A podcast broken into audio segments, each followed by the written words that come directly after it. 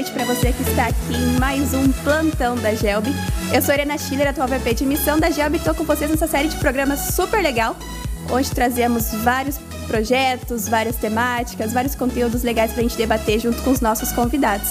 E o tema de hoje é um tema muito especial, que é falar do projeto Compartir, Compartir, que é a missão de integração de refugiados, que acontece lá em Roraima.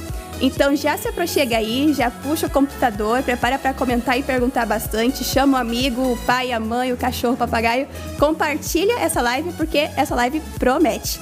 E vamos aos nossos apoiadores, então, né? Como vocês sabem, a Rádio CPT tem vários apoiadores que ajudam no trabalho aqui.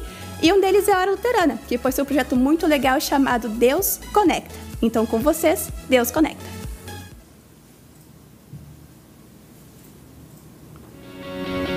Em nossos dias, religião é um assunto delicado. Para alguns é algo particular, algo privado.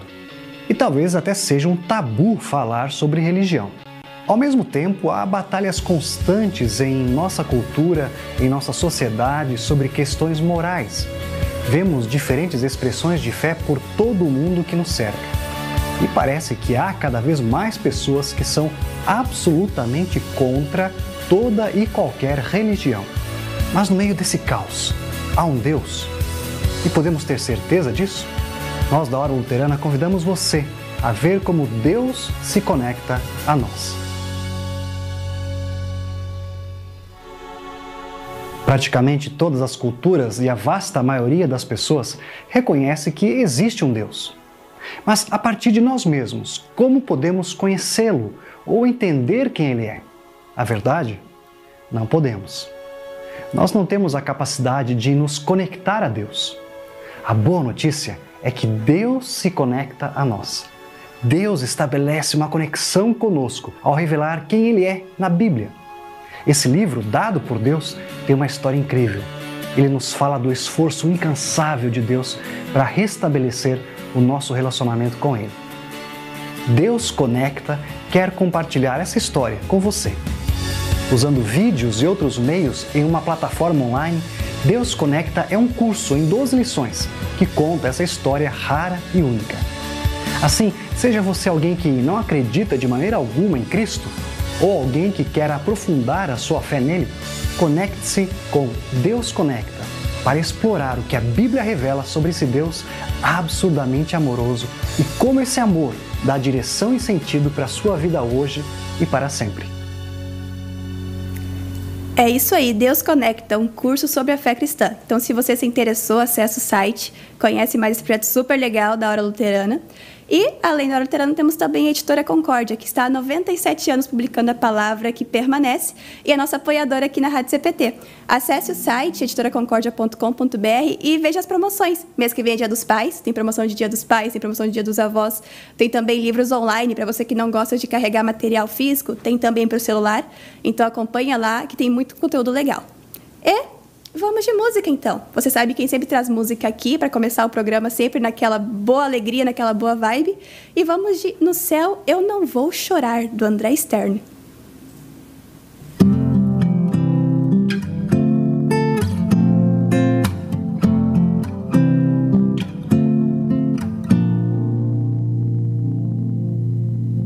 No céu eu não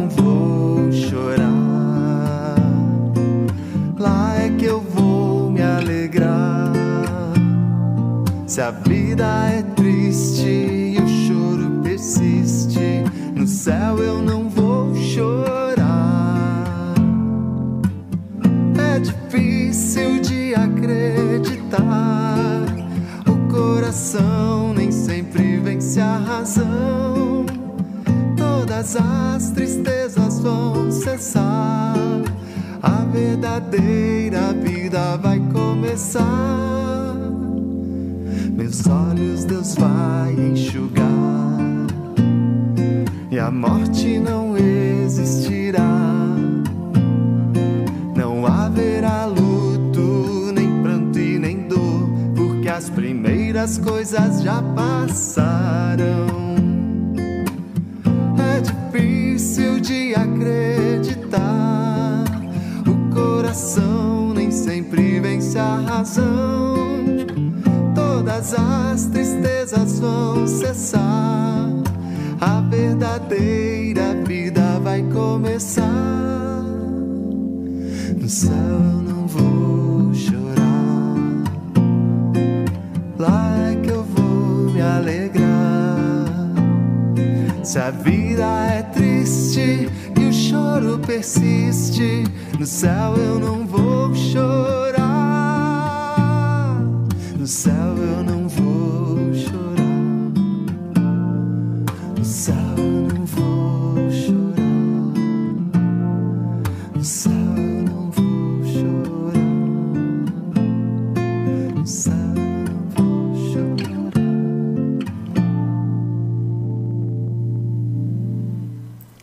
No céu eu não vou chorar. E se você quer trazer música também para o plantão, é só chamar o pessoal do CG que a gente coloca também o seu vídeo aqui. Nós já tivemos vídeos do pessoal do Toda Geobilova, já tivemos vídeo do pessoal da Prods, que é um projeto que está acontecendo agora aqui em Porto Alegre.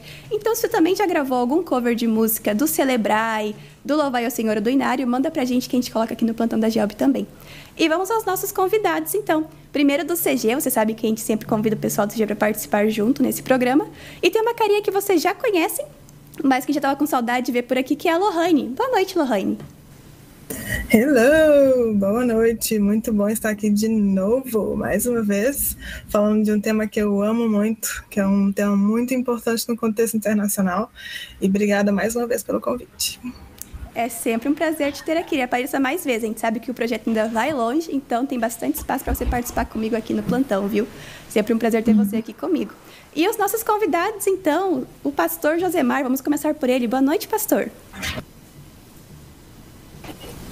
Boa noite, Irena. Boa noite a todos que estão nos, nos assistindo por esta live maravilhosa aí da Gelb. Pastor, muito obrigada por aceitar o nosso convite, também por estar aqui. Né? A gente sabe que o pastor tá, tá lá no interior do estado de Roraima, estava tendo problemas técnicos, mas topou participar aqui com a gente. Seja muito bem-vindo, pastor, ao nosso plantão. E temos também o pastor Obrigado. Marcel. Boa noite, pastor Marcel.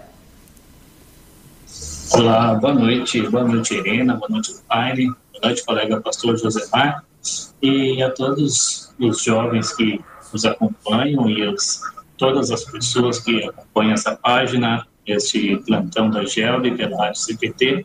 Sempre é uma grande oportunidade e um momento de louvar e agradecer a Deus por poder compartilhar com toda a igreja o trabalho que realizamos aqui com os imigrantes. É que Deus abençoe esse programa. Amém. E vai ser um programa muito legal. Até se você não conhece o projeto, quem está acompanhando a gente aqui, nós vamos deixar vários links legais depois para vocês acompanharem o material. Mas antes de falarmos sobre o projeto Compartir, acho que a gente pode começar então contextualizando um pouco né, da, do trabalho. Uh, é um projeto que trabalha com refugiados, mas o que, que é um refugiado? Pastores, o que é um refugiado? Pastor Josemar, vamos começar por você. Hum, Muito, muito bem. É, nós é, recebemos aqui e acolhemos migrantes e refugiados, né? Migrantes nós sabemos são aquelas pessoas que se deslocam, que saem da sua região e vão para outras regiões, né? Mas é, muitos de, dessas, destes é, migrantes que estão vindo para cá também são acolhidos com o status de refugiado. Então, de acordo com a ONU e também com a legislação brasileira, os refugiados são pessoas que estão fora de seu país de origem devido a fundados temores de perseguição relacionados a questões de raça, religião, nacionalidade, pertencimento a um determinado grupo social ou opinião política, como também devido à grave e generalizada violação de direitos humanos e conflitos armados. No caso dos venezuelanos que estão se deslocando para o Brasil, muitos deles é, acabam sendo acolhidos como refugiados porque o governo brasileiro reconheceu que na Venezuela há grave e generalizada violação de direitos humanos. Mas é, qual que é o benefício da pessoa ser reconhecida como refugiado? Como refugiada, ela pode ter acesso à documentação, à regularização migratória, com o um mínimo de documentos, às vezes, né?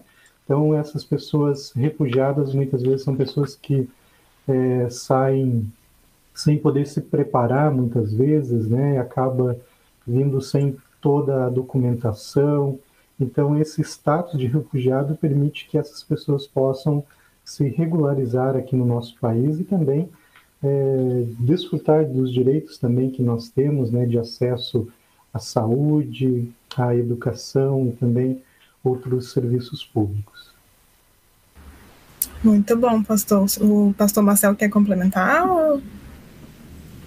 Ah, eu só é a resposta do, do pastor Josemar a respeito do que é um refugiado, né, é o que nós temos na legislação brasileira e, como o pastor citou, né, é, são acolhidos aqueles que estão em vulnerabilidade é, humanitária. É. Então, a, a legislação brasileira entende como um refugiado alguém que necessita de amparo. Sim, e é interessante que o pastor Josemar comentou, né, que está em situação de violação de direitos. É, o senhor mencionou também que a maioria são, é, a sua maioria são venezuelanos, ou vocês têm algum caso de refugiados de outro país também, de outra realidade? Ah, Aqui estamos... no estado de Roraima. Pode falar, pastor Marcelo. Ah, sim. É, também nós temos é, no outro país com que nós fazemos fronteiras, que nós fazemos fronteira guiana inglesa, também estão, está entrando muitos é, guianenses e haitianos também vindos né, em busca de melhores condições de vida. É, mas não num fluxo tão grande como os venezuelanos. Entendi. A maioria seria venezuelanos mesmo, né? E sobre a questão da violação dos direitos, é, o que os senhores podiam falar mais ou menos assim para a gente o que está acontecendo no país deles, né? Quais violações de quais direitos que tem, que tem acontecido, né? O que leva à pergunta do porquê eles migram, né? O que leva a pessoa a se tornar um refugiado? Uhum. Por que, que elas saem do país delas para procurar uma nova vida num outro país, que no caso seria o Brasil, né? É, a, a, a, ONU, né, a Organização das Nações Unidas, e praticamente todas as constituições né, dos, dos países reconhece que o ser humano ele tem direitos, né, direito à alimentação, direito à moradia, direito à cultura, direito a tantas coisas, né, que são inerentes ao ser humano. E aí, quando eles são, é, quando esses direitos são cerceados, são retirados esses direitos, quando esses direitos não estão acessíveis a todas as pessoas, quando há é, perseguição por causa de é, religião, quando há perseguição por causa de viés político é, e assim por diante, né? Então isso se caracteriza então como uma é, uma violação de direitos humanos, ou seja, os direitos né, dos cidadãos não estão sendo sendo resguardados, né? Resguardados. Então e é isso que está acontecendo na Venezuela. É uma situação que já vem se agravando ali desde 2016, 2015, 2016, né? E 2018 assim é, chegou ao seu ápice, assim que foi o período que houve um maior fluxo assim de entrada de migrantes aqui no Brasil, como também de saída, né, deslocamento de venezuelanos para outras partes é, do mundo. É, e muitos deles é, vieram porque não tinha comida, não tinha emprego, é, o dinheiro que eles ganham não dá para sustentar é, uma família, quanto mais né, é, poder ter uma perspectiva de futuro naquele país. Então, isso que tem motivado principalmente as pessoas é, para saírem, se deslocarem da Venezuela. Né? Falta de comida, falta de atenção à saúde, né? E aqui no Brasil, como nós somos um país uh, fronteiriço com a Venezuela, né? Então nós estamos recebendo as pessoas mais vulneráveis, aquelas pessoas que estão é, sofrendo mais, que não têm condições é, para ir a um lugar mais distante, então elas atravessam a fronteira, muitas delas fazem esse percurso a pé. E nesse tempo de pandemia, em que a fronteira estava fechada, essas pessoas estavam também fazendo essa travessia por caminhos clandestinos. Então, muitos estavam chegando ao Brasil de forma irregular. Antes da pandemia, é, é, estima-se que uma média de 1.500 é, venezuelanos atravessavam a fronteira diariamente. E durante esse tempo de pandemia, é, baixou para 500, devido, devido às dificuldades da travessia, caminho longo e os coiotes também, né, que, é, que também é, tem no, no caminho e tu, tudo isso, né, a repressão também. Mas o fato é que o Brasil já recebeu né, mais de 250 mil é, venezuelanos. Né? E saíram da Venezuela mais de 4 milhões de cidadãos venezuelanos saíram. Então, hoje em dia, é a crise migratória na Venezuela ela é reconhecida como a segunda maior crise do momento, né? ficando só atrás é, da Síria. Né? Então, é isso que está passando lá e isso que está, é, está fazendo com que essas pessoas busquem melhores perspectivas de vida em outros lugares e também estão procurando o nosso país, o Brasil, né?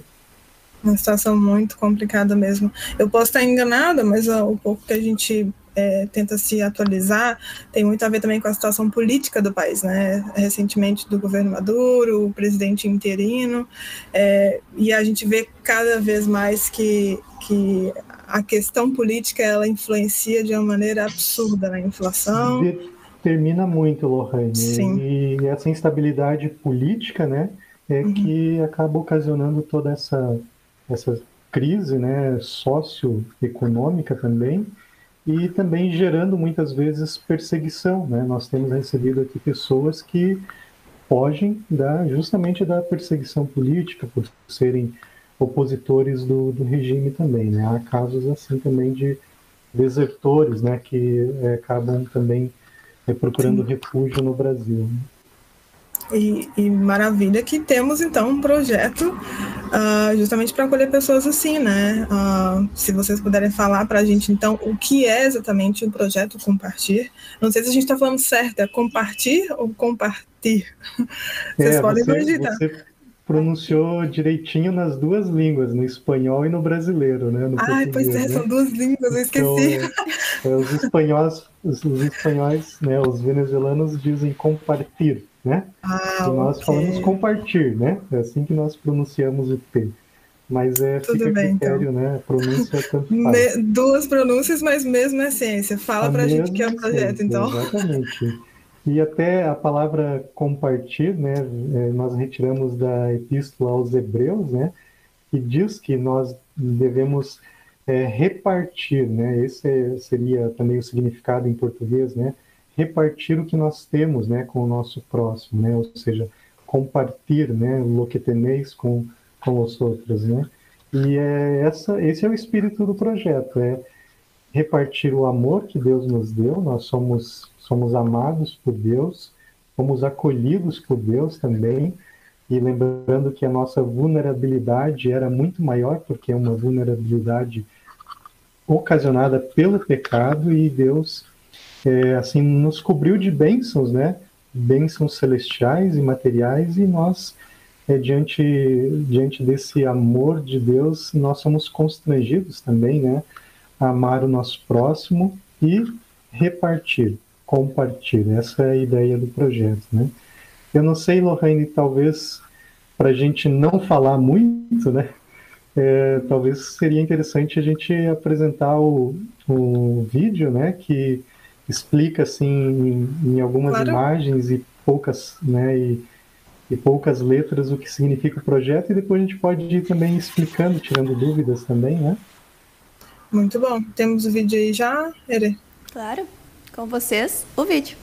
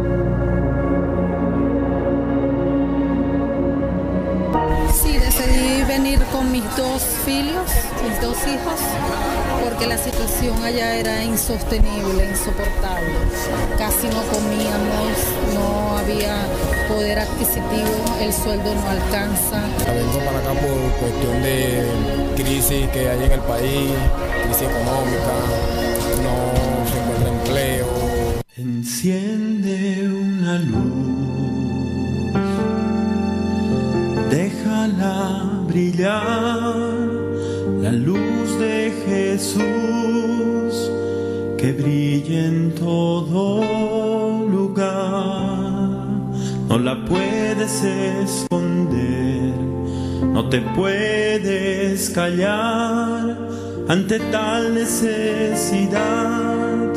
Enciende una luz en la oscuridad. Enciende una luz, déjala.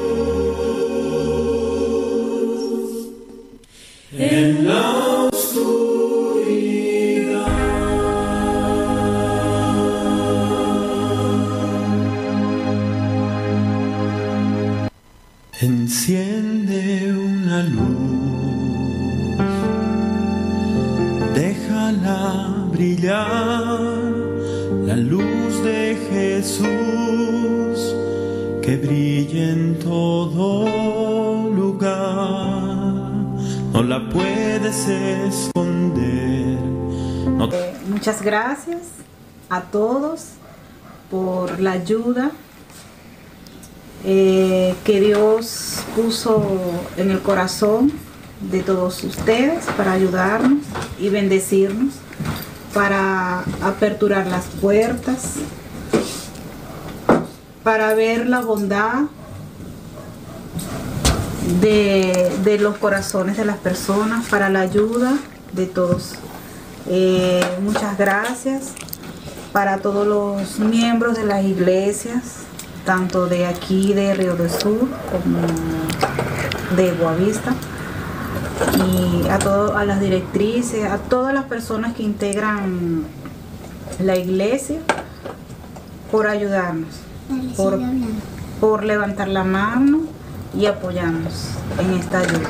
De verdad que sí, muchas gracias y bendiciones a ustedes y que esto sea algo para incentivar a muchos miembros más de, de las iglesias para que vean que es verdad la ayuda y también para incentivar a, a otras familias a creer, a creer que, que Dios es bueno, que Dios existe y utiliza a muchas personas como ustedes.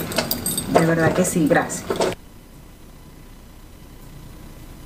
Gente, eu tô até emocionada aqui com o vídeo. Tava falando com, com o Rodrigo aqui na técnica que dá quase vontade de chorar assistindo as imagens de vocês, né? Arrepiada, muito bonito.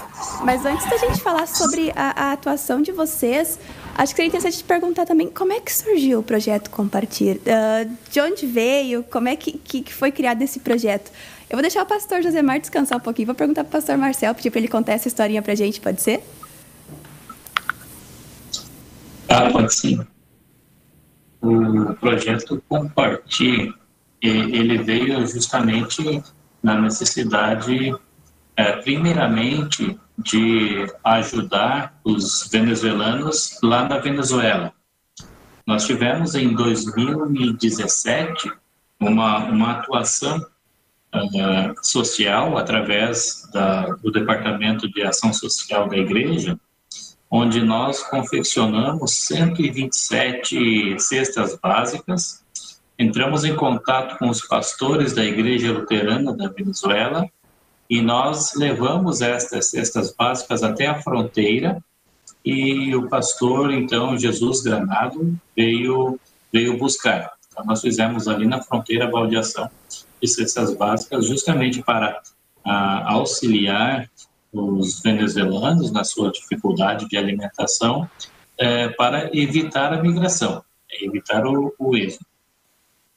E, e, antes de falar do projeto Compartilhe, que aí então se tomou forma a partir de, um, de, uma, de um, uma verba vinda da, dos irmãos dos Estados Unidos para o Fundo de Resposta a Desastres, é, é interessante a gente mencionar que os, os venezuelanos, eles não tinham a intenção de sair do seu país. Eles são muito nacionalistas, são patriotas.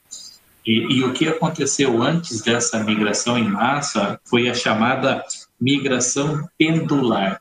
Aconteceu isso aí em meados de 2016, onde um membro da família vinha para o Brasil, conseguia alguma uh, algum dinheiro no trabalho que desenvolvia e enviava o dinheiro para lá. Então ele sustentava a sua família lá na Venezuela. E isso foi chamado de eh, migração pendular. E, e, então e a situação foi se tornando cada vez mais insustentável e, e, as, e os imigrantes eh, que estavam aqui no Brasil começaram a, a perceber que conseguiam né, se sustentar, sobreviver eh, minimamente, mas de uma forma digna, então é, trouxeram os seus familiares. Né? Com isso, então, aconteceu todo esse êxodo, toda essa vinda de, de imigrantes para o Brasil. E, e, então, a partir dessa ajuda lá em 2017 que nós fizemos aos irmãos luteranos lá na Venezuela, uh, em contato com o pastor Ayrton, o vice-presidente da Ação Social, nós elaboramos este projeto, né, compartilhar, dividir, compartilhar. É, e esta é uma, uma ferramenta onde nos permite também levar o amor de Deus a essas pessoas. É, o apóstolo Tiago diz né, muito, muito, sabiamente na sua epístola, né, que nós devemos é, também, a partir da nossa fé, das nossas práticas e boas ações, é, ir em busca das necessidades daquelas pessoas.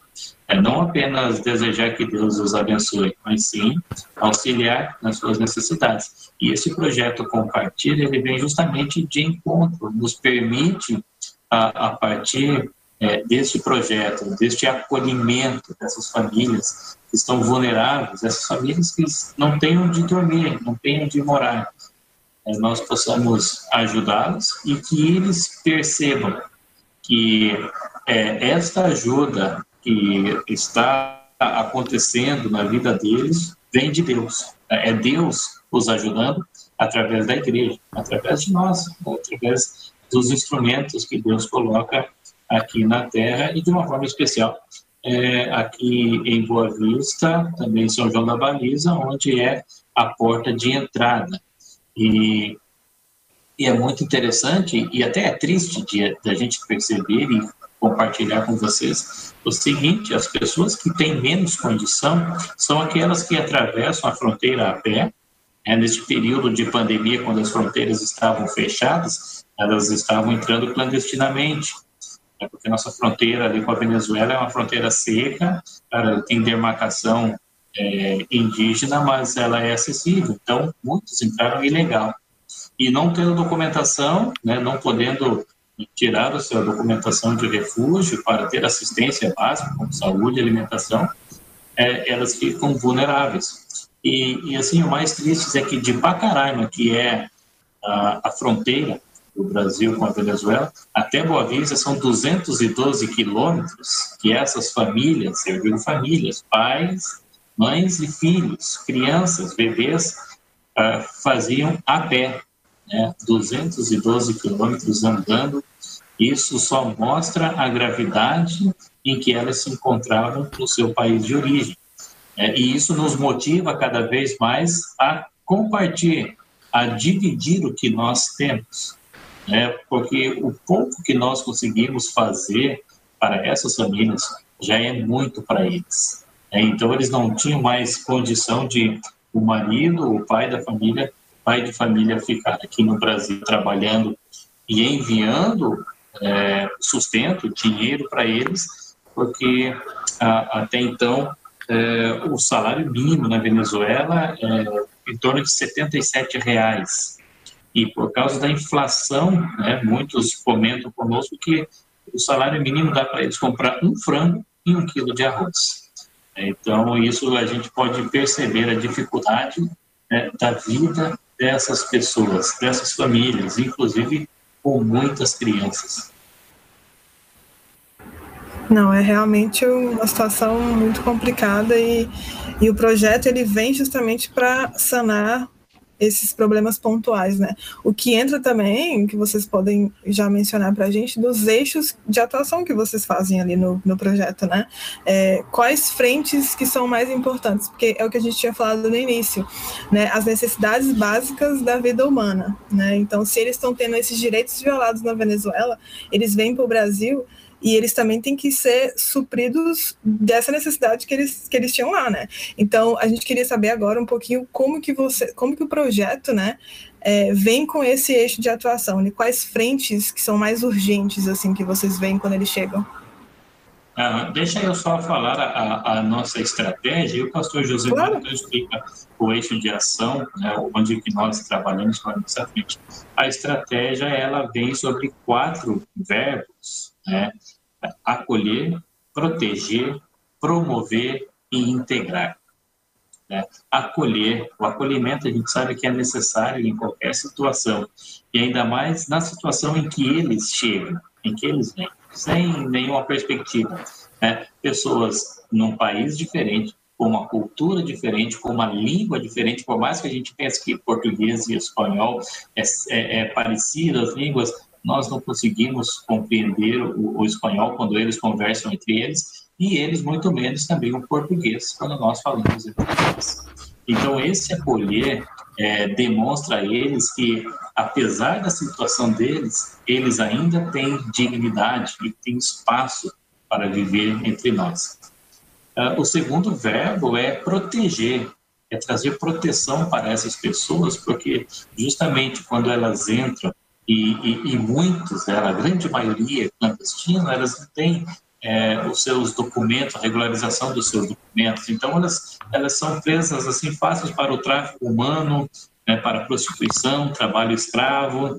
E, e esse proteger é justamente dar esse acesso de liberdade e respeito a eles, a sua dignidade. Então, proteger é a gente mostrar que eles é, podem e devem ser tratados como cidadãos, como seres humanos, como pessoas que que precisam de respeito. Uh, o próximo é promover. Uh, promover é dar, é, dar espaço para que eles possam é, se sustentar. É, é, saber que o ser humano ele é capaz de desenvolver qualquer coisa, qualquer situação. E, e o promover, ela é uma iniciativa que nós podemos dar, e o projeto também dá, da pessoa se sustentar através de trabalho formal ou até um trabalho esporádico, enfim, é, é, é dar condições para que eles possam trabalhar. E o último passo é integrar, é fazê-los se sentir como um de nós. E aí que entra uma grande, uma grande dificuldade, pois é uma, é uma mistura de culturas, de língua, de, de tradições, é, e aí essa miscigenação ela acaba sendo um pouco conturbada, mas a integração ela deve acontecer. Né? Essa miscigenação ela já está acontecendo e então ela deve ser vista é, de uma forma bem, bem ampla e com muito amor e com um aspecto é, missionário e social diante dessas pessoas refugiadas. Então essa é a estratégia: acolher, proteger, promover e integrar. E aí o projeto Compartilha, ele trabalha dentro desses eixos. O pastor José Mar vai compartilhar conosco. Isso, exatamente, pastor Marcel, são eixos assim de atuação, exatamente para que essas pessoas possam ser contempladas né, na acolhida até a sua integração. É, e conforme a Lohane perguntou, né, qual, qual eixo que mais demanda, né, é, a maior demanda é de segurança alimentar.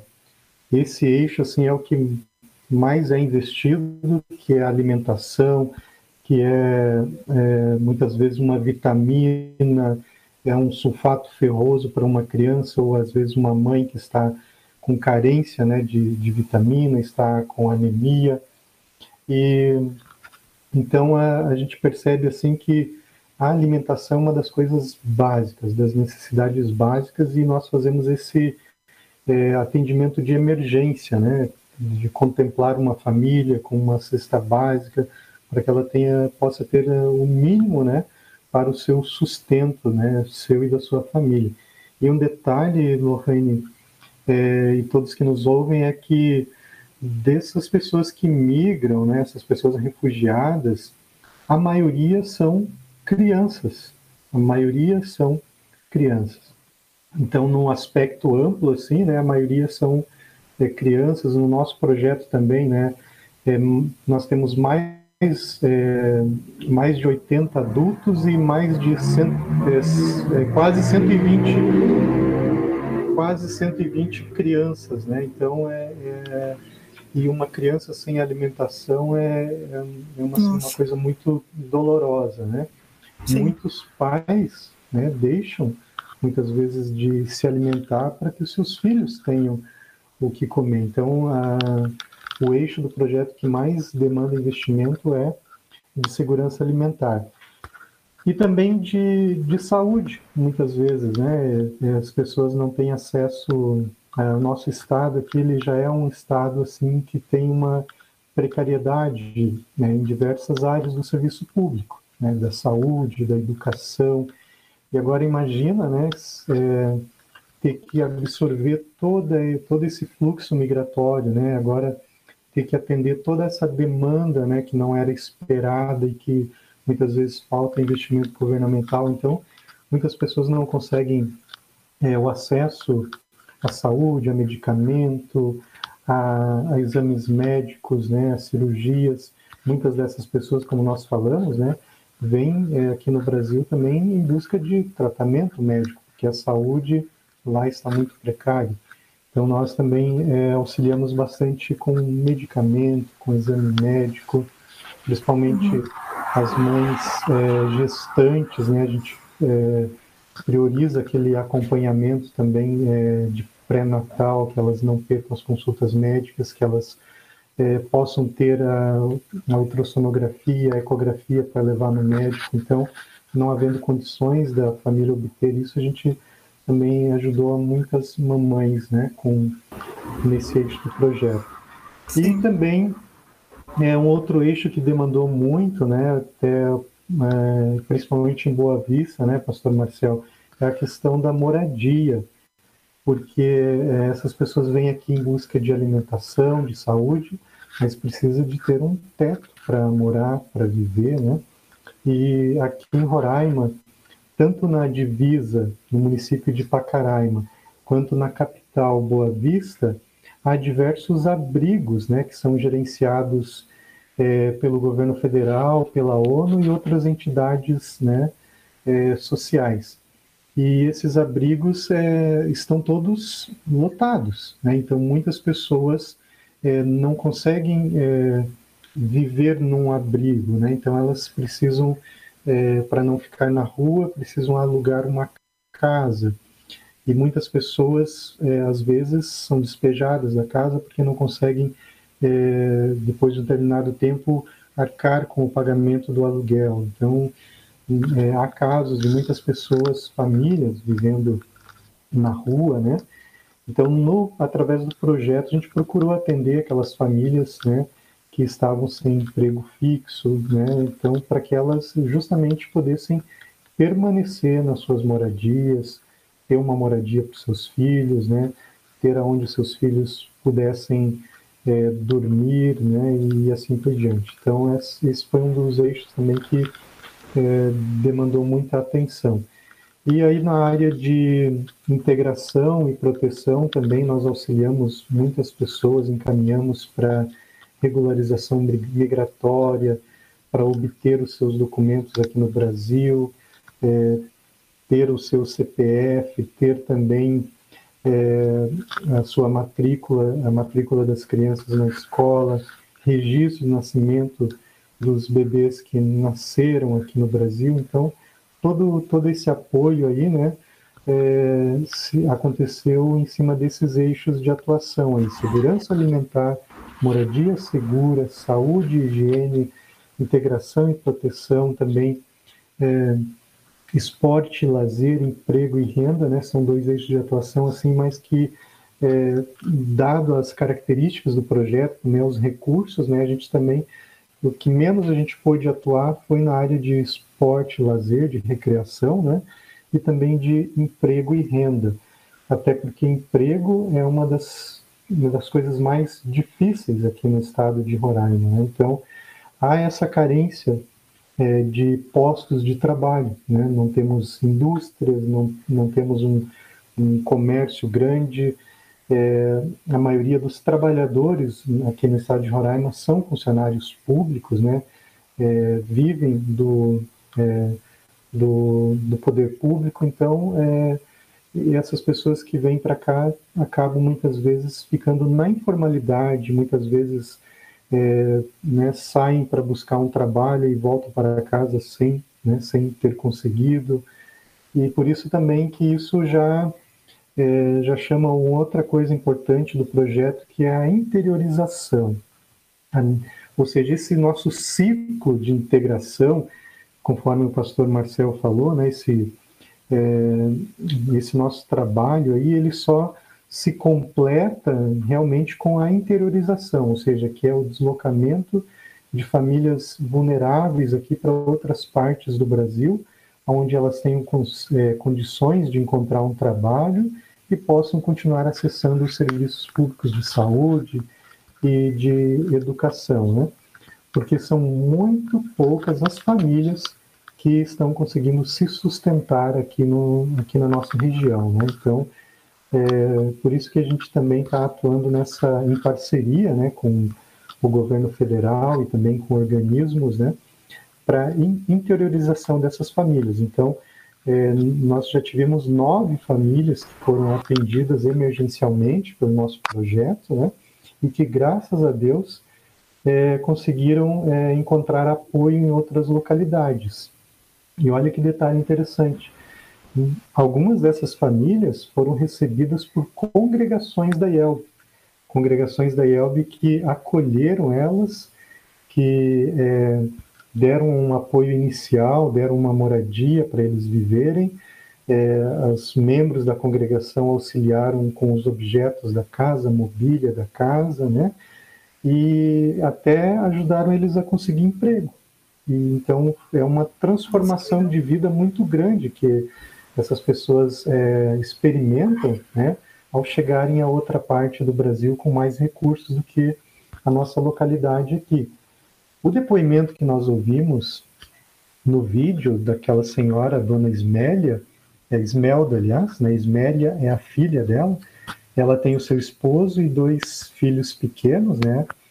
E, e eles estavam sofrendo muito aqui, né? Ela é uma enfermeira, né? Formada é, na Venezuela, mas também não conseguia emprego porque ela não consegue obter é, o reconhecimento do seu diploma. É uma coisa que custa muito caro, né?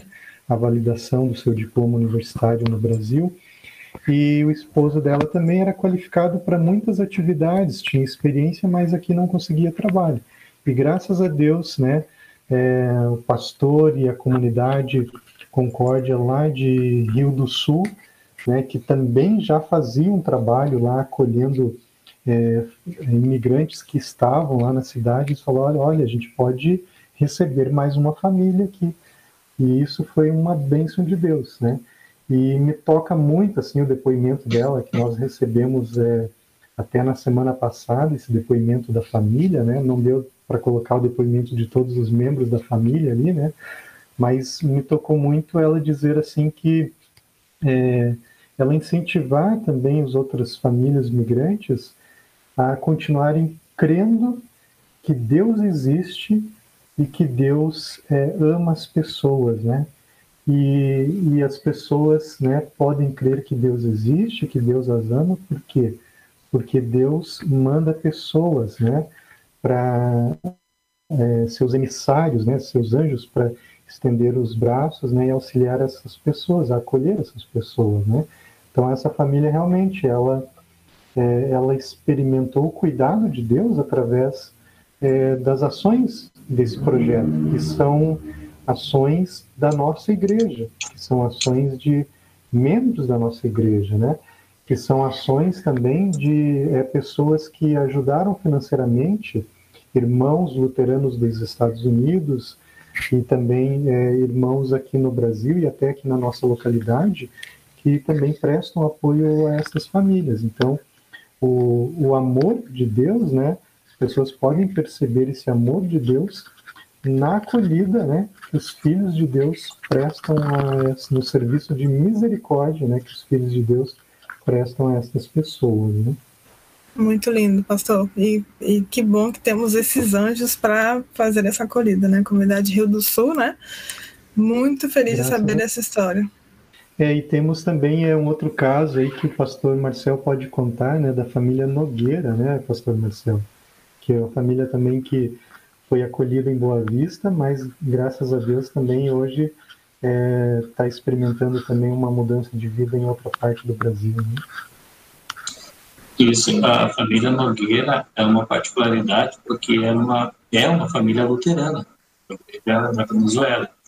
E vieram, então, foi a primeira família que recebeu o apoio da congregação, isso já foi a própria congregação, onde um uma família da congregação os acolheu né, na sua fazenda para que eles trabalhassem, tivessem moradia, trabalho, renda, enfim. E, e assim é, aconteceu, é, nós conseguimos a interiorização deles juntamente com a congregação de Marechal Cândido Rondon, que, que acolheu essa família, né, o pastor José Maceton, que toda a congregação se mobilizou para acolher. É, foi uma, uma situação que nos alegrou muito, porque, assim, é, eles são uma família consagrada, uma família que nos ajudava muito no trabalho da igreja.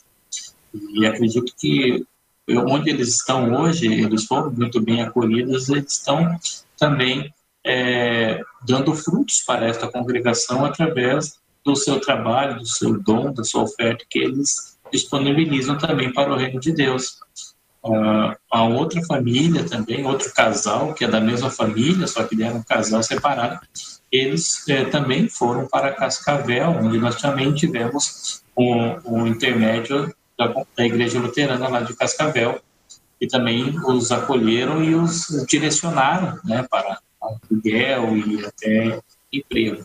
Então, são situações que nos alegram muito em meio a tantas as dificuldades, mas o pastor Ayrton, ele sempre, é, nas nossas conversas e reuniões, ele sempre nos, nos, deixou, nos tranquilizou, dizendo: não se preocupem, porque vocês não vão conseguir mudar o mundo. Mas se vocês mudarem o mundo de uma família, isso já é uma grande bênção de Deus.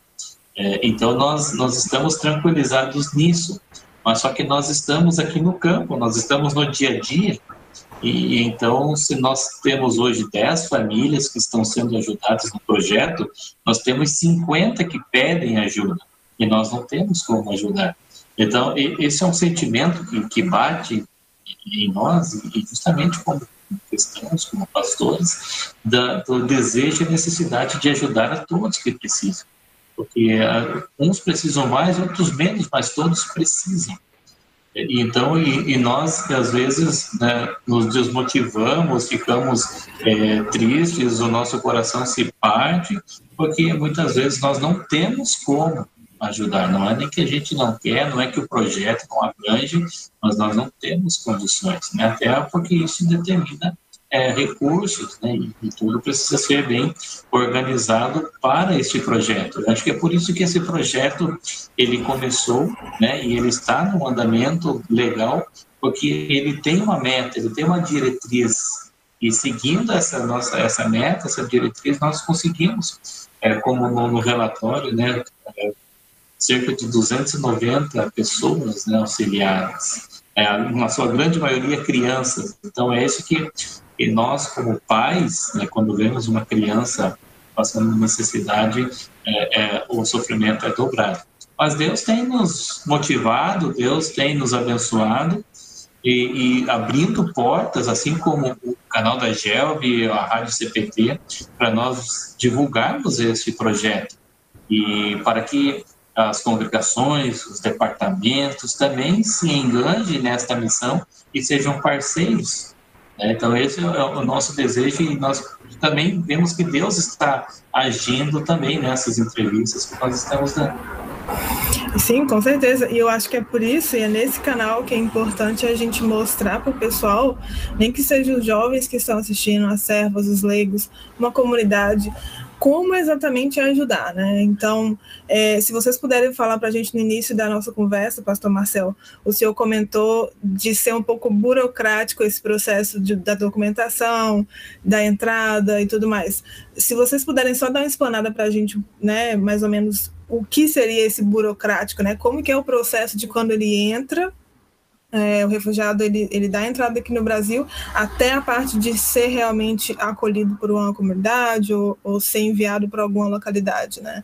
É, se seria o que, o que envolve uh, todo esse processo, quais são as necessidades, porque é, a gente está entendendo que, e graças a Deus por essas famílias que foram acolhidas, O que, eu, o que me, me vem a, na cabeça agora de dúvida seria dessas outras famílias o que o que está faltando, sabe? Assim, o que, o que a gente pode clamar agora no momento por isso e quais seriam os pontos mais críticos, assim, quais são as barreiras que vocês têm enfrentados para enviar essas famílias para algumas localidades, né?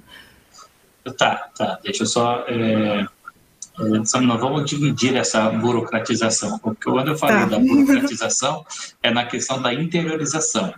Tá? Uhum. E aí o pastor Josemar está mais por dentro disso, que ele interiorizou algumas famílias que ele atendia ali em São João da Baliza. Mas, mas o processo é o seguinte: a pessoa, o refugiado, quando ele entra, e é claro, ele, quando as fronteiras estavam abertas lá, né, na, na, fronteira em Pacaraima, eles já tinham toda a sua, regular, sua documentação regularizada, seu pedido de refúgio, e, e assim já poderiam é, tirar sua carteira de trabalho, seu CPF, a, a carteira do SUS, enfim, é, é uma demanda que é, é automático, mas com o fechamento da fronteira e as, as pessoas, os, os refugiados entrando de forma clandestina, eles não conseguem emitir esses documentos. E, e, então fica cada vez mais difícil ainda é, interiorizar, porque a interiorização ele, ele se dá através do, do, do projeto Acolhida, e, e que ah, acolhe esses refugiados diretamente já nos abrigos. Aí eles já vinham da fronteira, já passavam pela regularização documental e já iam direto para os abrigos. Né? Aqui em Boa Vista nós temos em torno de 11 abrigos. É, lá, na, lá em Pacará, na divisa, eu acho que tinha um ou dois. É, os abrigos que eram né, é, é, administrados, são administrados pela ONU, onde ali eles têm moradia, né? Então é um, até um, um é tipo um, um, acampamento militar, algo bem organizado, bacana. O exército dá apoio também na alimentação, na segurança e, e moradia. É, e nesse sentido, a, a, partir daí, no projeto Acolhida, é, eles são interiorizados. No nosso caso, quando nós temos uma família e queremos interiorizar, aí sim nós temos que buscar toda a documentação que é necessária. Né? É, é documento, e algo que nos chama muita atenção quando eu falo que é burocrático, e é porque é algo que realmente é, eu acredito que isso é feito com seriedade, é que eles interiorizam as famílias onde uh, alguém vai recebê-las, para que eles não sejam interiorizados num local onde não tem para onde ir, nem saber o que fazer.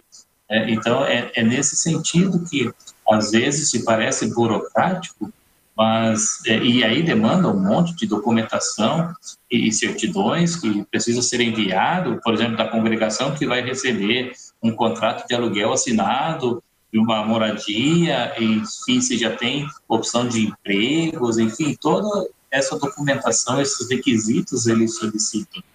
É, para dentro do programa acolhida, então nós não nós não nos desenvolvemos. O que nós temos de experiência são famílias que estão né, fora do seu projeto e a gente consegue através da Superintendência da Polícia Federal, na, na Petri, para que eles possam é, é, regularizar né, a sua documentação. Então, é mais ou menos nesse sentido que acontece. É, mas, assim, existem muitas famílias que estão fora dos abrigos, mas estão com a documentação regular, em dia, né, é, possíveis é, pessoas a serem interiorizadas. E se o pastor Josemar pode é, colaborar mais nesse, nesse tema? É isso aí mesmo, pastor Marcelo. É, é, as famílias que são interiorizadas, é, elas né, precisam partir daqui com toda a documentação regular, com vacinas em dia, é, também com. É, então é feito um exame médico, então elas viajam com tudo é, regularizado, né? Mas qual que é a necessidade? É de pessoas lá na outra ponta que recebam, que acolham essas pessoas, né? Então, assim, o projeto, a Operação Acolhida, que o pastor Marcel falou, é uma força-tarefa do governo federal, junto com o ONU e outros organismos da sociedade civil. E nós, as igrejas, né, e também a Igreja Luterana aqui em, Roraima, nós entramos como parceiros, né? dessa operação acolhida. Né? Então, a operação acolhida, ela, ela também ela, ela entende que o ciclo né, de, de acolhida de uma família migrante é, termina a partir do momento da interiorização, quando ela é levada para uma outra região do Brasil que ela tenha mais condições de, é, de viver com sua família, de trabalho e de acessar os serviços públicos, né?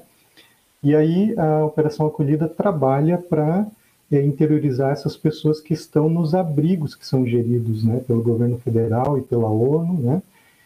E nós, né, que somos igreja, que acolhemos essas famílias, famílias que são atendidas pelo projeto né, de ação social da igreja, nós também queremos que essas famílias sejam é, interiorizadas, mas que elas continuem a receber o apoio da nossa igreja, ou seja, a gente não quer mandar elas para um lugar onde elas né, é, vão cortar o vínculo. Né? Então, que elas continuem recebendo o apoio, especialmente o apoio espiritual e emocional que elas já estão recebendo aqui.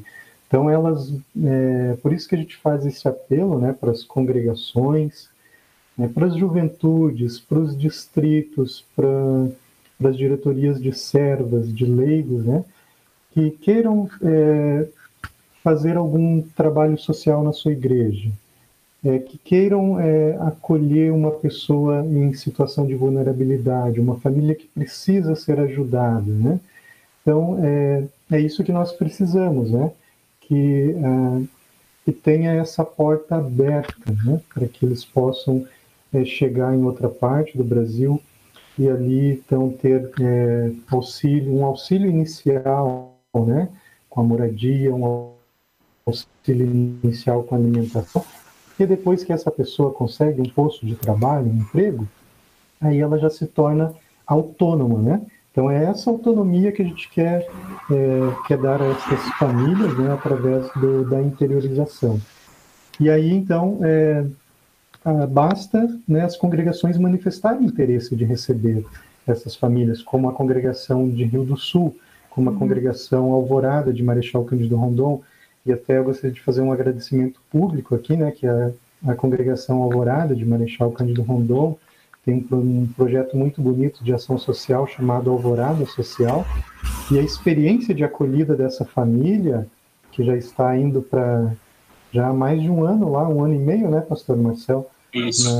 Na, é, no Paraná, em Marechal Cândido Rondon, a experiência foi tão, tão boa, assim, tão maravilhosa, que agora a congregação Alvorada de Marechal Cândido Rondon vai é, pedir para a gente né, enviar mais uma família. Então, em agosto, uhum. nós já estamos preparando já, né, é, toda essa questão de documentação, né, para que essa família possa viajar é, já no início de agosto, chegar lá em Marechal Cândido Rondon.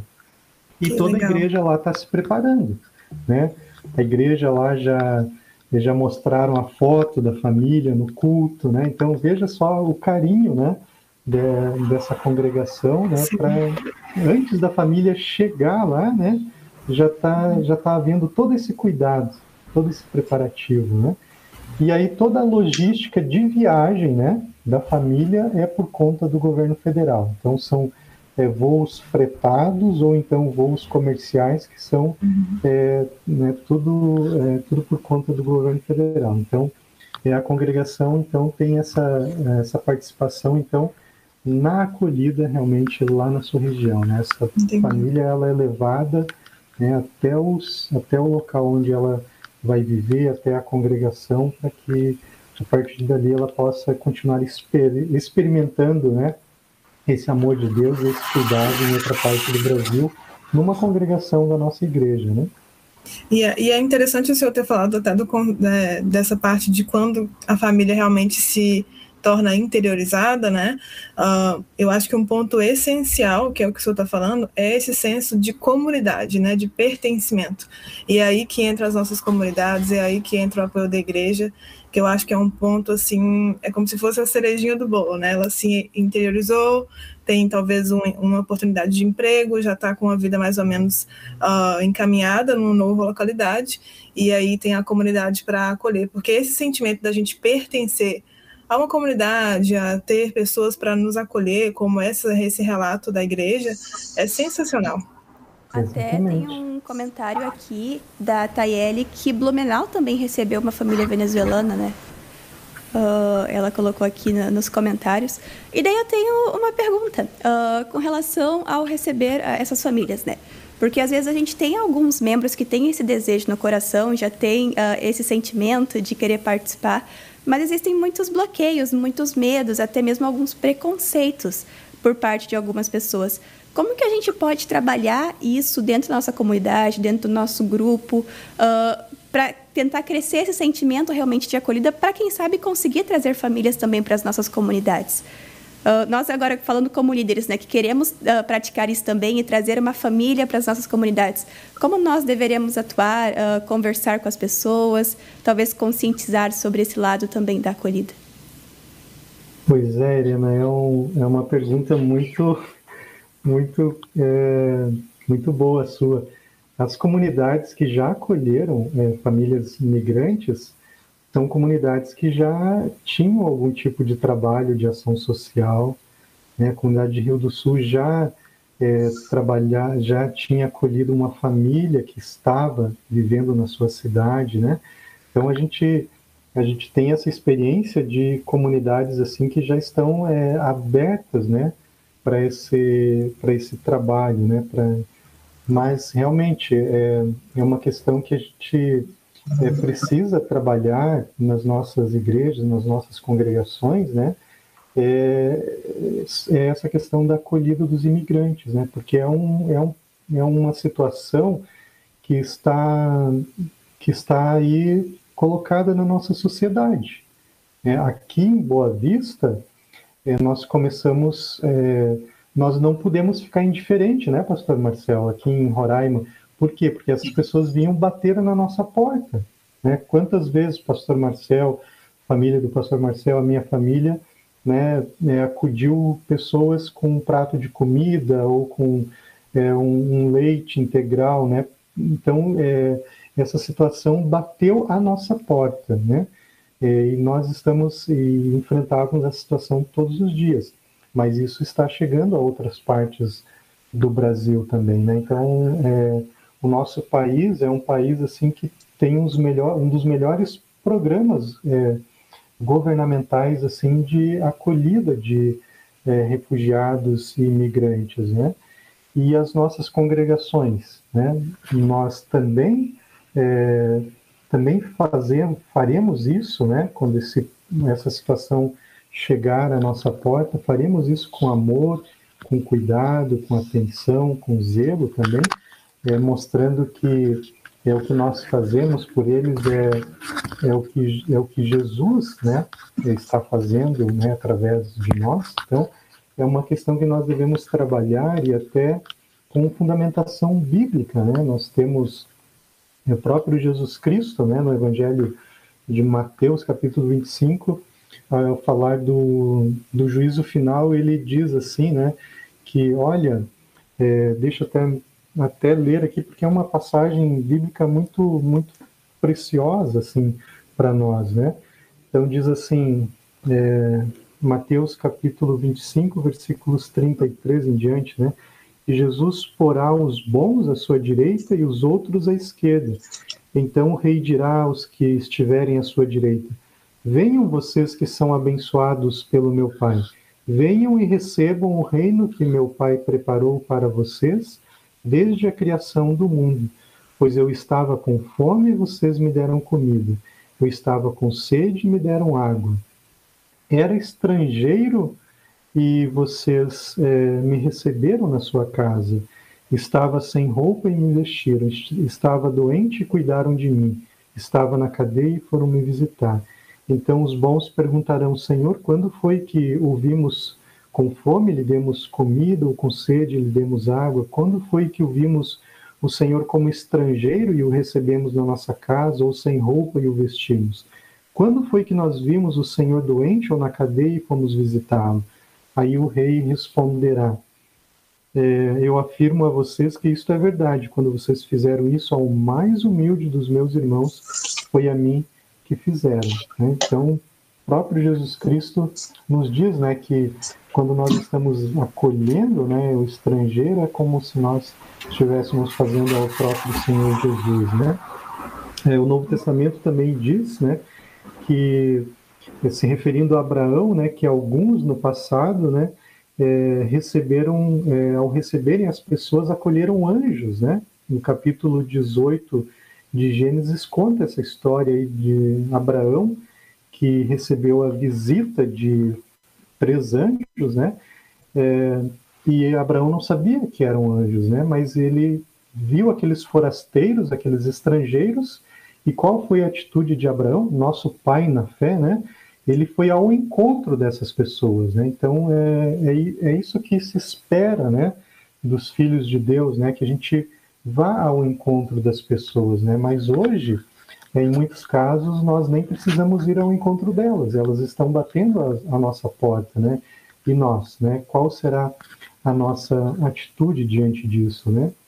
E é interessante que é, o Lutero ele é, ele até fala sobre essa questão do, da hospitalidade, da acolhida, né? Até os, os nossos membros aí da nossa igreja que queiram prestigiar o, as publicações da editora Concórdia, é, Lutero trata dessa questão da acolhida de Abraão, da hospitalidade de Abraão.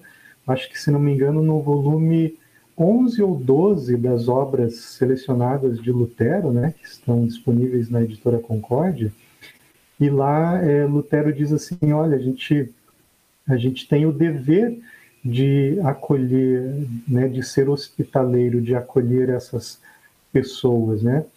E o interessante é que Lutero diz assim que é, muitas vezes nós é, temos receio, né, é, de acolher as pessoas devido a, a, muitas pessoas que se aproveitam também da, dessa situação, né, da bondade das outras pessoas, né. E tem uma frase muito interessante do Lutero que eu até gostaria de, de destacar, assim, que ele diz assim é, que esse, é, essa passagem de Gênesis né, é um extraordinário louvor da hospitalidade, para que nós tenhamos certeza de que Deus mesmo está em nossa casa, sendo alimentado por nós, deitado e descansando em nossa casa, sempre que um bom irmão perseguido vem a nós e é acolhido como hóspede. Isso chama-se de amor fraternal ou caridade cristã, que é mais abrangente do que aquela generosidade comum que se, é, se estende também aos inimigos quando estes necessitam é, da nossa ajuda. E aí Lutero diz assim, ó, como hoje existem tantos impostores e mendigos preguiçosos, não sei se é prudente né, demonstrar necessariamente é, esse zelo material, pois o mundo todo está sob o poder do maligno. Haja vista que muitos abusam da generosidade das pessoas piedosas, né? Então Lutero diz assim que às vezes muitos de nós somos desanimados, né, de fazer o bem, né, de algumas pessoas que se aproveitam é, da nossa bondade. Mas ele vai, ele diz assim que nós é, que não vai faltar esses hipócritas, ociosos, acostumados à mendicância, né?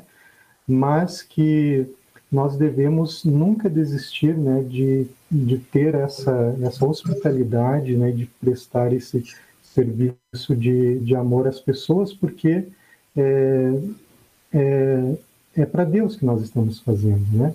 A gente, Deus está vendo o nosso agir, a nossa ação, né, e Deus certamente fará é, prosperar também aqueles que ajudam, né? que auxiliam o próximo. Nossa, muito precioso o que o senhor está dizendo, pastor. Eu acho que é, um dos princípios mais valiosos, eu acho, da ação social e da missão é justamente isso, né? A gente tem sempre algo para dar. É, por mais que ah, às vezes parece difícil, né? A gente imagina que a ação social é uma coisa impossível, que temos que fazer coisas gigantes para poder ajudar mas um simples dar, um simples. Uh, tem até um comentário ali no Facebook, né? Não sei se a Erika quer ler ali pra gente, da Vivian. Eu coloco aqui, claro. Uh, Isso, Jim. Da Vivian Warros. Que Deus abençoe Isso. esse vosso trabalho. Tem um empresário luterano em Porto Alegre, aqui em Porto Alegre, que deu trabalho para alguns venezuelanos e ajudou com moradia. Olha só. Muito legal. Muito obrigada, Vivian, pelo comentário. Legal. E eu acho que são coisas pequenas, né? Acho que até os jovens que estão que assistindo a gente uh, devem estar se perguntando como que eu posso fazer, né? Então, como podemos ajudar? Acho que a gente podia puxar o Facebook do projeto para gente, para o pessoal até visualizar um pouquinho como é a página de vocês, é, como tem sido as fotos ali. Não sei se a Eri já tem ali pronto para a gente ver. Tá na tela, foi? Isso aí, então tá na Isso. tela de vocês aí o, o Facebook. Uh, tem um site também, né, pastores? O uhum. www.compartir.social. Isso? Exatamente. E uhum. tem no Instagram também, no Instagram. é compartir é, Roraima, né? É o, é o, é o nosso Instagram. Então dá para acompanhar também várias fotos, vários depoimentos. Uh, no site eu vi também que tem informações sobre como uh, realizar doações também, né? Como ajudar o projeto. Se vocês quiserem então conhecer mais, o pessoal que está ouvindo a gente também pode conversar com os pastores. A gente pode depois disponibilizar algum, algum canal de acesso, seja Facebook ou, ou algum outro contato, né, para quem quiser conversar mais e tirar mais dúvidas. Quem sabe a gente consegue uns novos pontos, né, novas comunidades também para receber essas famílias dar esse acolhimento também, né? Acho que é hora da igreja se unir realmente e ajudar essas pessoas, né? Uhum. E é interessante, Irana, só para assim é, completar uma coisa que o pastor Marcel estava dizendo logo no início, né? Que é graças ao Fundo de Resposta a Desastres, né, da IELB, né, que esses recursos foram chegaram a, a, até aqui para o auxílio dessas pessoas, né? recursos que vieram ao Fundo de Resposta a Desastres da IELB através de doação dos nossos irmãos é, americanos, né? E também é, nós, nesse trabalho, que é um trabalho social e a missão acompanha esse trabalho, né? Nós também temos recebido o apoio da Hora Luterana também, inclusive a Hora Luterana tem um livreto maravilhoso, acredito que muitas pessoas é, já leram né, e também já distribuíram esse, esse livreto em ações evangelísticas, que é Coragem para Tempos Difíceis. Né? Então, e essas pessoas aqui estão passando por tempos difíceis. Então, a Hora Luterana traduziu né, esse, esse livrete, que em espanhol se chama Fortaleza para Tempos Difíceis. Então, é, nós estamos é, também indo ao encontro dessas pessoas com essa literatura de apoio também a elas, né? Graças a, a essa, esse trabalho é tão importante, né? Esse, esse braço de apoio tão importante da nossa igreja, que é o, o a Hora Luterana. Né? E também a Fundação é, Patrimônio Luterano, que é uma, uma fundação também que é, faz publicações né, para, para as missões no mundo inteiro, né, também é, disponibilizou para a IELB, isso chegou até nós, né? É, Bíblia com Catecismo de Lutero, é, o, edição do Catecismo de Lutero em espanhol, é, é, Bíblia infantil, né, histórias bíblicas infantis para crianças em espanhol. Então são é, todos materiais assim evangelísticos, né? E também nós estamos recebendo graças a esse apoio dessas organizações auxiliares da igreja no Brasil e no mundo, né? E que a gente sabe que só é possível também é, através do, da oferta dos, dos irmãos, né? Em diversas partes do Brasil e também de outras partes do mundo também, né? Ação legal, o Fundo de Apoio a, a Desastres da IELB você pode ofertar pelo FAP, quando você vê aquelas propagandas da IELB rolando na, nas redes sociais ou nos eventos do FAP, o FAP também serve para isso.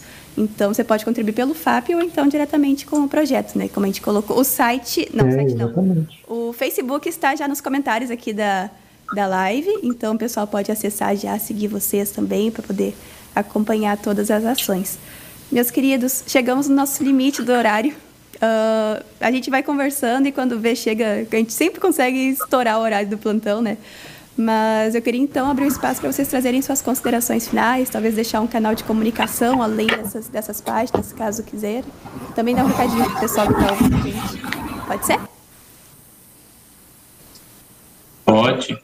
É, é, eu queria, assim, brevemente relatar de forma prática esse projeto, o quanto ele traz frutos. E, assim, rapidamente respondendo a pergunta da Lohane e até a Sulerene sobre ah, o sentimento de, de, de pertencer, de pertencimento, ele se dá através de uma acolhida. Ninguém vai se sentir pertencer a um ambiente, um lugar, se não é acolhido. Então, passa pela forma que você acolhe as pessoas. E, e como que as lideranças, as igrejas podem fazer isso? É, isso é na prática. Você vai fazer isso na prática. Às vezes as pessoas pensam que, ah, até as lideranças e congregações, que é preciso um investimento muito alto para acolher essas famílias, e na verdade não é. Se for analisar a nossa condição aqui, a nossa congregação, tanto de Boa Vista quanto de São João da Baliza, elas são congregações subsidiadas pela IEL, ou seja, elas não conseguem se manter sozinhas através das ofertas, elas precisam de uma ajuda financeira da IEL.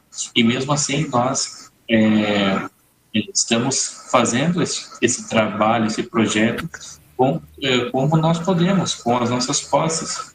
E só para destacar duas situações bem interessantes das famílias que nós ajudamos aqui em Boa Vista, particularmente aqui em Boa Vista, foram cerca de 10, 20 famílias é, eu estou com um grupo de seis famílias fazendo profissão de fé que estão é, entrando para a igreja através desse projeto. Eles foram atendidos pelo projeto Compartilhe e agora estão no projeto, no processo de, de estudos, né, de conhecimento da doutrina luterana para se tornarem membros da igreja. Então, são fruto do trabalho que iniciou lá no projeto Compartilhe.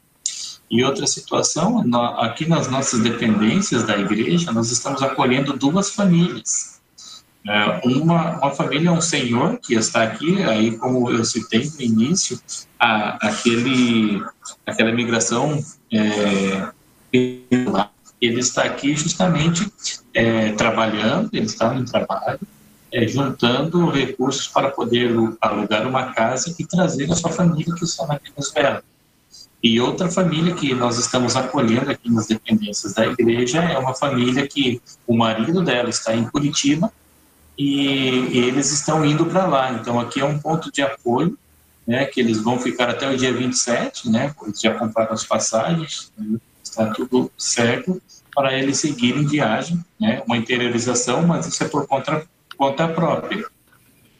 E nós, então, estamos acolhendo elas aqui na igreja, auxiliando suas necessidades, né? mesmo nós não tendo muitas condições financeiras, porque a gente sabe que tudo demanda né, uh, condição financeira, nós estamos acolhendo. Então, por isso que eu digo que a prática, a prática nos ensina a, a trabalhar, a como ajudar as pessoas. É, não, nós não podemos ficar apenas no discurso de que esse trabalho é muito bonito, mas nós podemos também fazer esse trabalho. Ou se não podemos fazer, podemos apoiar o trabalho que está sendo feito. É, então, eu só, como eu falei no início, eu louvo a Deus, agradeço a Deus por eu poder, diante de toda essa situação, diante das minhas limitações, enfim, poder é, estar é, fazendo diferença na vida dessas pessoas. Assim como o pastor Josemar citou o Evangelho de Mateus, onde Jesus fala a respeito dos seis, uh, os seis, as seis práticas da missão, né, que é dar comida, bebida, visitar, uh, vestimenta, acolher e cuidar. É, isso é bíblico, né? o próprio Jesus falou: se fizer um desses pequeninos, a mim vocês estão fazendo. É, então, para finalizar, eu queria é, deixar é, esse testemunho de que essas famílias atendidas no projeto estão se tornando é, membros da Igreja Luterana. Então, é, muito brevemente, nós teremos é, famílias venezuelanas membros da Igreja Luterana do Brasil. Isso é uma grande bênção. Pastor Josemar? Muito obrigado a, a Gelbe por esse espaço, por esse momento. É, e eu, eu gosto de lembrar sempre assim que essa é uma, é uma situação bem, bem atípica que nós estamos vivendo aqui, né, no nosso, na nossa região, é uma questão que, que eu penso assim, olha, a gente, a gente nem precisaria divulgar isso daí, mas a divulgação, ela é exatamente por conta da necessidade que nós temos que é, essas pessoas sejam deslocadas para outros locais onde elas possam é, viver melhor, ter melhores condições de vida, possa experimentar uma transformação. E por isso eu quero aproveitar essa audiência, né, da GELB, do plantão da GELB, para fazer esse apelo, né, para os membros da igreja, para as diretorias de congregações, para os nossos pastores, né, para as nossas é, congregações, né, que querem, né, é, ser é, instrumento do amor de Deus na vida de uma família, né? Entra em contato conosco.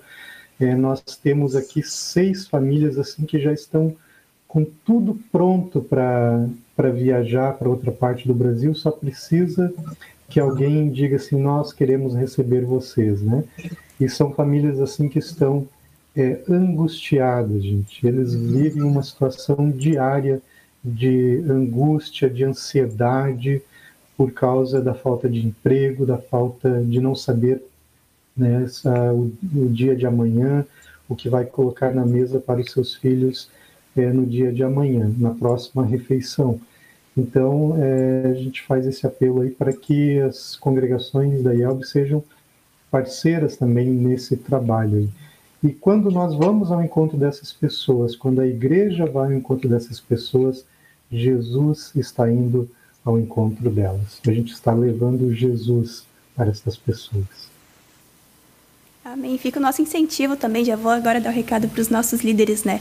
Líderes que estão assistindo hoje ou que vão assistir depois essa, essa live. Conversem com os seus colegas de liderança, compartilhem essa ideia. Uh, quem sabe a sua comunidade está pronta para receber uma família dessa, só precisa desse empurrãozinho, precisa desse incentivo, né? Dessa conversa. Pastores, muito obrigado por estarem aqui hoje. É, é foi uma honra receber vocês aqui no plantão. Acredito que o pessoal aprendeu bastante também sobre o projeto de vocês. Uh, que Jesus siga abençoando ricamente o projeto e sempre que pudermos ajudar também, seja divulgando, seja uh, criando projetos de parceria para talvez conseguir trabalhar com essas famílias, estamos à disposição. Acho que, que é um sentimento mútuo, né, Lô? A gente consegue. Com certeza. Nossa, só tenho a agradecer mesmo o trabalho que vocês fazem. É impecável uh, inspira muito a gente. A gente tem aí projetos de ação social que vão nessa linha, então é, é inspiração mesmo. E a gente só tem a agradecer e que Deus continue abençoando e dando recursos para vocês. Amém. Obrigado. Uh, e eu quero mandar também, aproveitando, mandar um alô para o pessoal que está ouvindo. Uh, incentivar vocês também, quem está ouvindo a gente, já conversa com seu pastor, converse com seus líderes. Temos aqui bastante pessoal mandando recadinho, a Noemi, a Natália, o André, Valdinei, Maiara, um outro André, André Mitchman, uh, a Taeli, pastor Tardelli, a Vivian, que comentou também antes, né? A Marlene. Um beijo para todo mundo que está acompanhando. Mandem esse projeto para quem vocês conhecem. E fiquem ligadinhos nas programações da GELB e da IELB. Né? A IELB ainda vai falar bastante desse projeto, ainda tem muito para vir, muitos frutos para colher com essas famílias. E a, e a GELB também tem programação essa semana, né? Uh, para quem não sabe, sexta-feira nós temos um outro, uma outra transmissão. Eu vou estar aqui com o pessoal de novo, mas falando com a Aline Sapka sobre coragem para ser como Jesus. Então a gente fica aqui o convite para vocês acompanharem a gente aqui no YouTube da GELP sobre Coragem para Ser como Jesus, sexta-feira às 8 horas. E na semana que vem, dias 16 e 17, nós temos ENL. Para quem se inscreveu no ENL vai ter a participação interna, tem uma parte da programação que é só para quem está inscrito, mas nós temos lives na sexta e sábado com louvor e muita meditação. Então fica o convite aí para quem quiser participar com a gente. Amanhã às 10h30 a revista CPT vai falar então sobre o tema de pastor para pastor. A Lona Lemp que vai estar com o pastor Carlos uh, de Campo Grande, do Mato Grosso. Eu não sei falar sobre o nome do pastor, mas é o pastor de Campo Grande. Uh, fica o convite então aí. E o nosso próximo plantão da GELB é no dia 20, dia 20 do 7. Uh, ainda não temos o tema definido, mas eu sei que em agosto nós temos um plantão com o pastor Ayrton Schroeder. Então se preparem aí que vamos falar mais sobre ação social nesse plantãozinho aqui que a gente ama. Tá bem, pessoal? Um beijo para vocês. Muito obrigada pela presença aqui, pastores. Foi um prazer para conhecer vocês agora por vídeo. Quem sabe um dia a gente se conheça pessoalmente também, né? Falar mais Sim. sobre esse projeto super legal. E para encerrar, temos música. Para quem acompanhou o Congressão de 2013, é o Direto do Túnel do Tempo. Congressão de 2013 tinha a música Paixão Maior. Então a gente vai matar a saudade um pouquinho das músicas da Gelb e vamos de Green Church, Paixão Maior. Até a próxima.